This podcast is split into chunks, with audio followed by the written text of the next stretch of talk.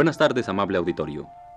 Radio Universidad de México presenta Literatura Española, un programa a cargo del profesor Luis Ríos.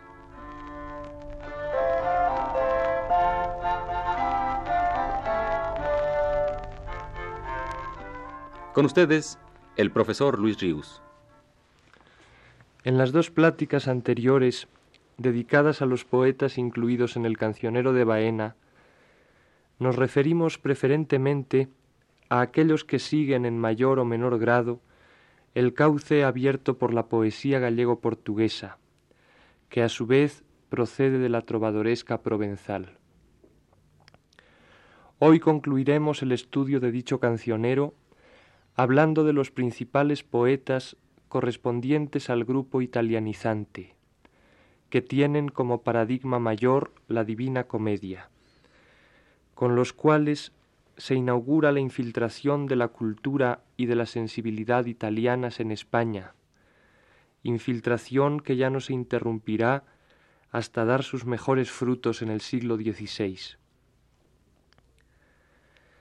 El primer poeta cronológicamente y también el primero por cuanto a su importancia literaria, que imita el arte toscano con su verso español, fue Francisco Imperial. Imperial era de nacimiento genovés y vivía en Sevilla, donde su padre se dedicaba a negocios de joyas. Debió ser hombre muy culto, si atendemos a las citas que hace en los poemas que de él conservamos de poetas de la antigüedad y de otros autores extranjeros. Hablaba muchos idiomas además. Pero la fuente de su poesía es una sola, no obstante tan variados conocimientos literarios como tenía, Dante, el cual no sólo es imitado y a veces simplemente traducido por imperial, sino de continuo evocado laudatoriamente por el poeta genovés sevillano al correr de sus versos, y aún representado en su imaginación vivamente, como si se le apareciera en persona.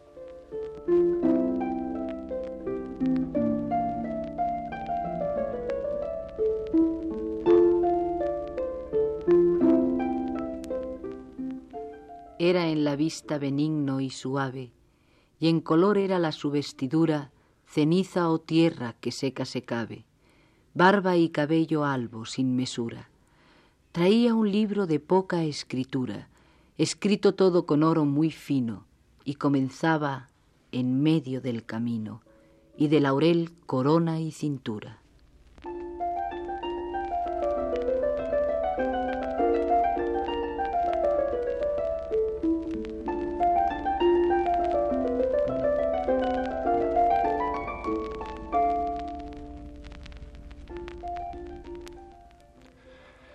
Escribe don Marcelino Menéndez y Pelayo, aunque imperial, más que imitar a Dante, lo que hace es traducirle, no se le puede negar talento de estilo y sentido de las bellezas poéticas del original. No es ya pequeño mérito la comprensión total de su modelo, que hoy mismo alcanzan tan pocos entre tantos como le citan y manosean ni carece de ingenio y novedad la combinación de los elementos alegóricos, por la cual bien puede decirse que mi ser imperial levantó un edificio propio con materiales ajenos. Su imitación recorre todos los tonos de la escala dantesca, desde la inefable suavidad de la voz de Lía sonando entre los rosales. Sepa cualquier que mi nombre demanda, Sepa por cierto que me llamo Lía y cojo flores por hacer guirnalda como acostumbro al alba del día. Hasta la acerba invectiva contra el mal gobierno de Florencia, aquí aplicada al regimiento de otra ciudad que parece ser Sevilla, de la cual era estante morador mi ser Francisco. Vergüenza te avergüence, oh mal regida. Vergüenza te avergüence, oh espelunca que luengo tiempo hace que en ti nunca pasó la lanza, ni fue espada erguida.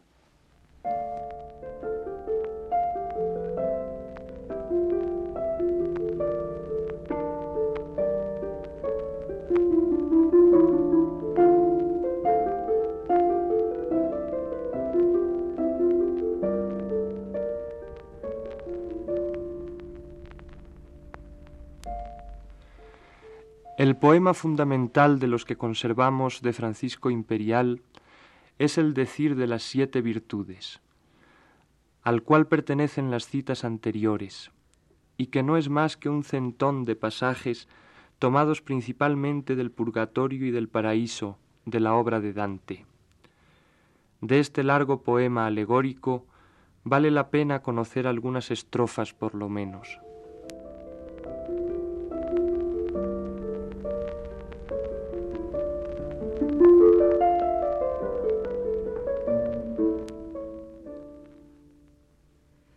Cerca la hora que el planeta enclara al oriente, que es llamada aurora, fuime a una fuente por lavar la cara, en prado verde que un rosal enflora. Y así andando, vínome a esa hora un grave sueño, aunque no dormía, mas contemplándola mi fantasía en lo que el alma dulce se asabora. Bien así se mostró en aquella hora, ante mí un ver incrédulo y fermoso cual el decir a tal comienza ahora. No era el fondo turbio ni lodoso, mas de diamante mucho luminoso, y todo luengo iba de una cava, y las paredes de esmeralda fina, y de allí allende un jardín gracioso. Era cercado todo aquel jardín de aquel arroyo, a guisa de una cava, y tiene por muro muy alto jazmín, que todo a la redonda lo cercaba. El son del agua en la dulzor pasaba arpa, dulzaina con vihuela de arco. Y no me digan no que mucho abarco, pues no sé si dormía o si velaba.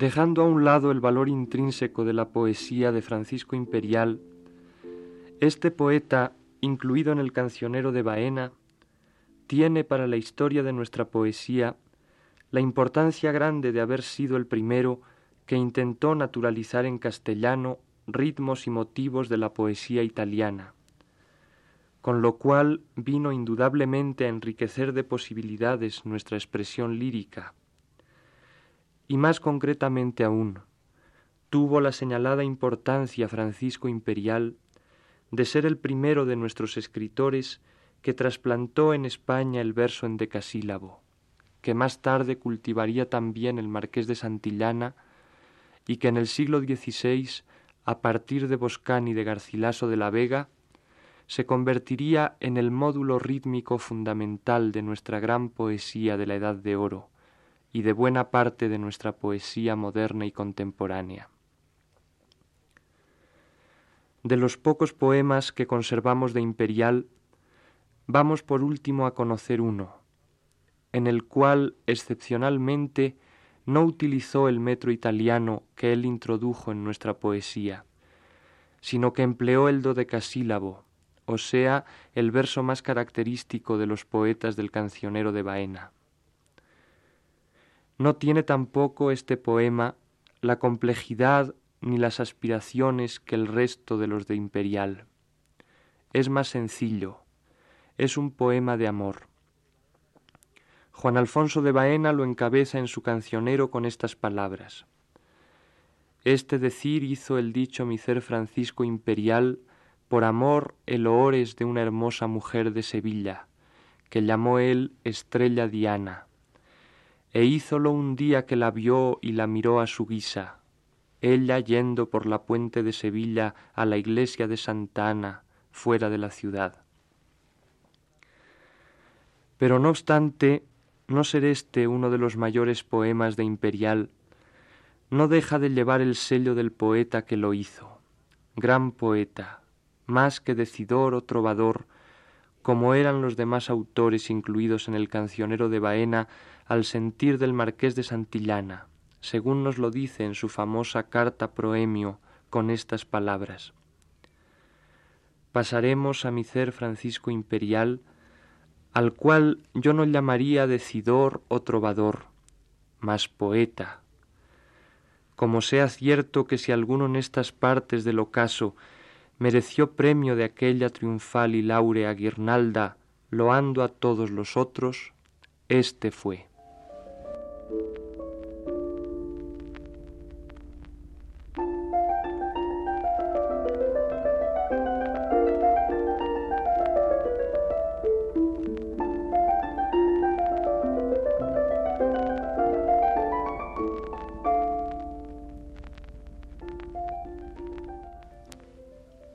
No fue por cierto mi carrera vana, pasando la puente del Guadalquivir, a tan buen encuentro que yo vi venir ribera del río, en medio Triana, a la muy fermosa estrella Diana, cual sale por mayo al alba del día, por los santos pasos de la romería. Muchos loores haya Santa Ana.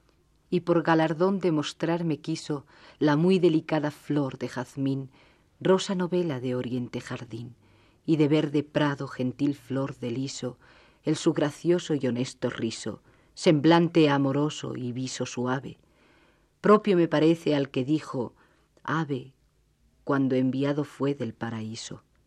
Callen poetas y callen autores, Homero, Horacio, Virgilio y Dante, y con ellos calle Ovidio de Amante, cuantos escribieron loando señores. ¿Qué tal es aquesta entre las mejores, como el lucero entre las estrellas, llama muy clara a par de centellas, y como la rosa entre las flores. No se desdeñe la muy delicada enfregimio griega, de las griegas flor, ni de las troyanas la noble señor, porque sea aquesta a tanto loada, que en tierra llana y no muy labrada, nace a las veces muy oliente rosa. Así es aquesta gentil y fermosa, que tan alto merece de ser comparada.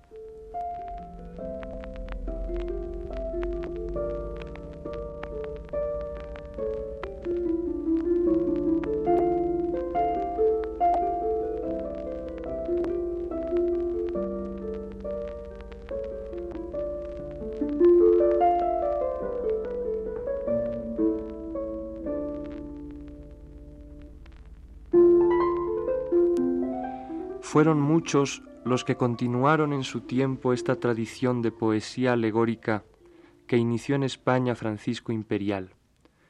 Y no sólo sevillanos, si bien estos fueron los más numerosos, sino castellanos también. Tal vez el más digno de memoria entre los discípulos de Francisco Imperial haya sido Ruy Páez de Rivera. Páez de Rivera pertenecía a una familia ilustre y acomodada, pero la fortuna le fue contraria, por lo menos en alguna época de su vida, como nos lo deja ver, entre otros poemas suyos, el más extenso e importante de todos, el decir a manera de proceso que hubieron en uno la dolencia y la vejez y el destierro y la pobreza influido muy directamente por algunos versículos del Eclesiastés, Ruy Páez de Rivera revela, sin embargo, dotes de rara originalidad en sus versos. En su poema, la dolencia se pinta a sí misma con las siguientes palabras.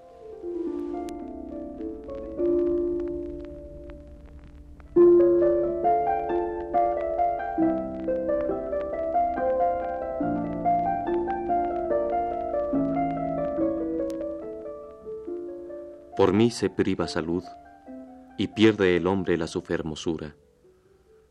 Fallece del cuerpo su propia virtud, donaire y seso, ciencia y cordura. Y tornas el gesto de otra figura, color de mudado y desconocido, y magro y feo, muy enflaquecido, con cosa que vea no toma folgura. Por mí todo cuerpo es desnaturado, los ojos sumidos, nariz afilada, la barbilla aguda y el cuello delgado, angostos los pechos, la cara chupada, el vientre hinchado, la pierna delgada, las rodillas gruesas, los muslos delgados, los brazos muy luengos y descoyuntados, costillas salidas, oreja colgada.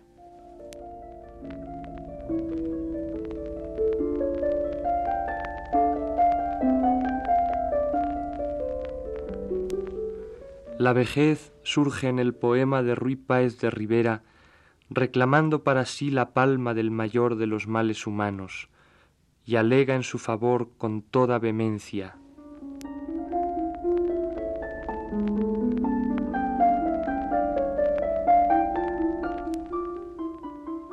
Señor, no merece llevar la ventaja por esta razón, pues muy mayor cuita y pena padece, doquier que yo sea sin comparación.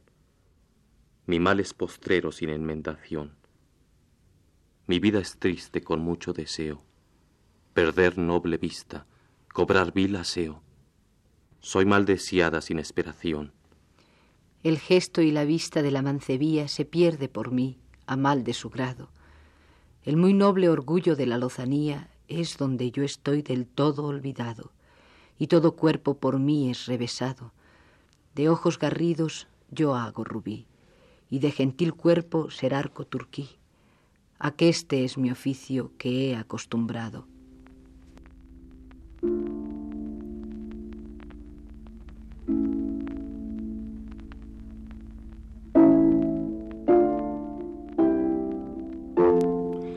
Y es ahora el destierro el que interrumpiendo el alegato de la vejez habla de su ser amargo, al cual no cree que venzan en amargura ni la dolencia ni la vejez. Es este fragmento del poema de Ruy Páez de Rivera uno de los más antiguos testimonios poéticos españoles donde aparece el tema del destierro, tema que es, por desventura, tan sustancial en las letras españolas y lo que es más triste, en la vida histórica española. Del destierro del héroe cantado habla el texto literario más antiguo que poseemos, el Cantar de Miocid. Al destierro pertenece hoy, ocho siglos más tarde, la mitad de la creación lírica española contemporánea.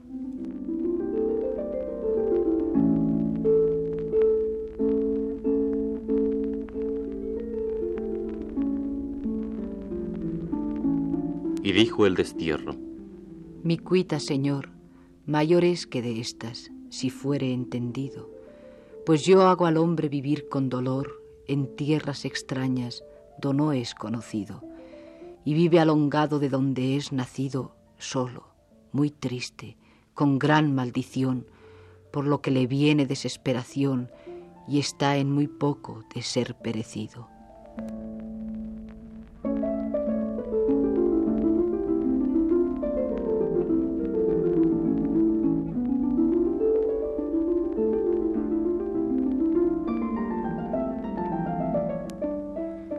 Último, la pobreza viene a exponer su lamentable naturaleza.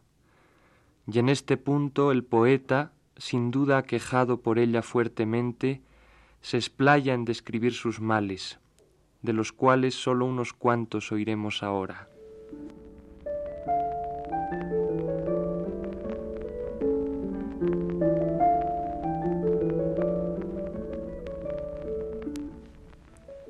Por mí es tenido siempre por loco el que es pobre, incordio en todo lugar. Y el que es hidalgo, si tiene muy poco, mejor le sería morir que penar. Pues yo muchas muertes le hago pasar, ya que de rico lo torno a pobreza, y hágole obrar por fuerza vileza, porque es esforzado que el manden matar. Yo soy la raíz, comienzo y cimiento de todos los siete pecados mortales por mí es hecho el primer fundamento, por mí son robados los grandes caudales, por mí se roban los santos altares, y toda maldad por mí es cometida, por lo cual vine a ser recibida muertes y penas muy descomunales. Yo robo donaire, la vista y aseo, y tiro la fuerza, saber y sentido. El gran esfuerzo, el gesto y meneo, todo lo tiene el pobre perdido de todos los fago que sea aburrido, aunque vivo sea, por muerto es contado, en vida lo fago ser olvidado, como si nunca hubiese nacido.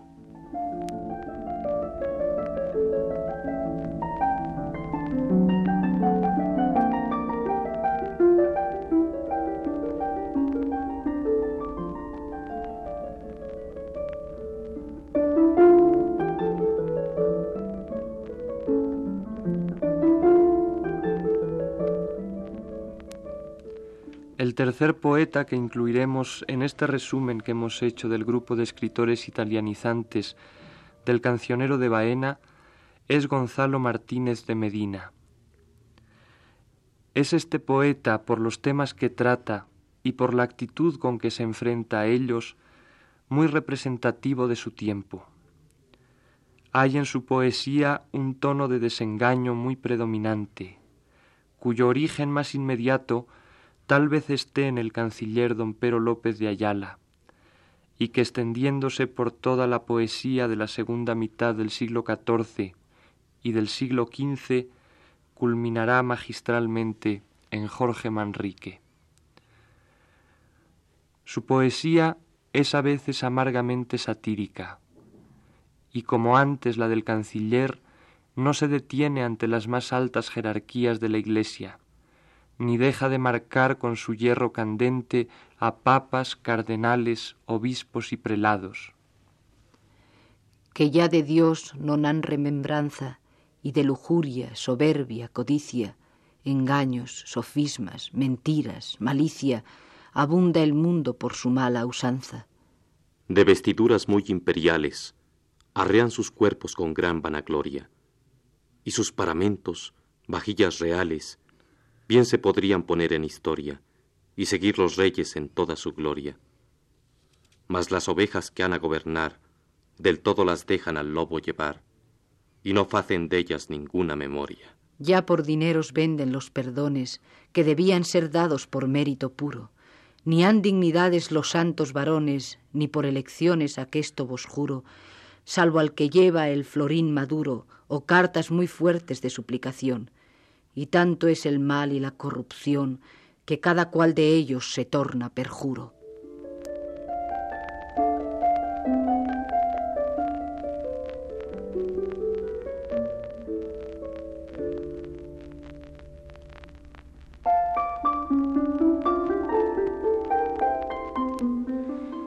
pero las más de las veces el tono de su poesía es grave y sentencioso, aunque siempre amargo, desengañado. De Gonzalo Martínez de Medina escribe Menéndez y Pelayo. La contemplación de la vanidad mundana y de lo inconstante y deleznable de la vida, tema favorito de los poetas de entonces, suele inspirarle en medio de muchos lugares comunes, acentos de inspiración sombría, de estoica entereza o de cristiana resignación, que parecen vago y lejano preludio de la poesía filosófica de Quevedo y del autor de la epístola a Fabio.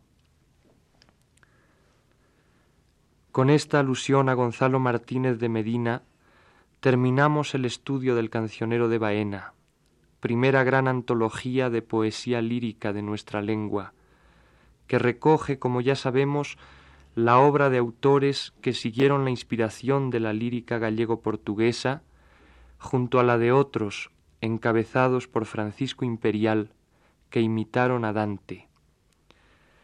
Entre estos dos grupos hubo disputas relativas a sus diferentes estilos literarios, a veces muy violentas, consignadas asimismo en el cancionero de Baena, y semejantes a las que surgieron en nuestro siglo XVI entre italianizantes también por un lado y tradicionalistas por el otro. Sin embargo, no nos detendremos ya a ocuparnos de ellas. Hoy dejamos atrás el cancionero de Baena para hablar el viernes que viene de los grandes poetas de la corte del rey don Juan II de Castilla.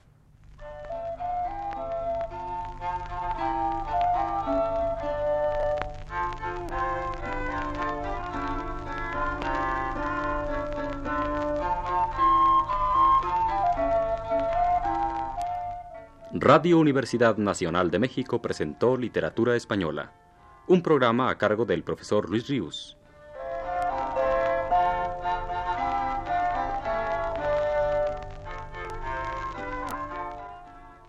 En una intervención especial escucharon ustedes las voces de Aurora Molina y Claudio Obregón.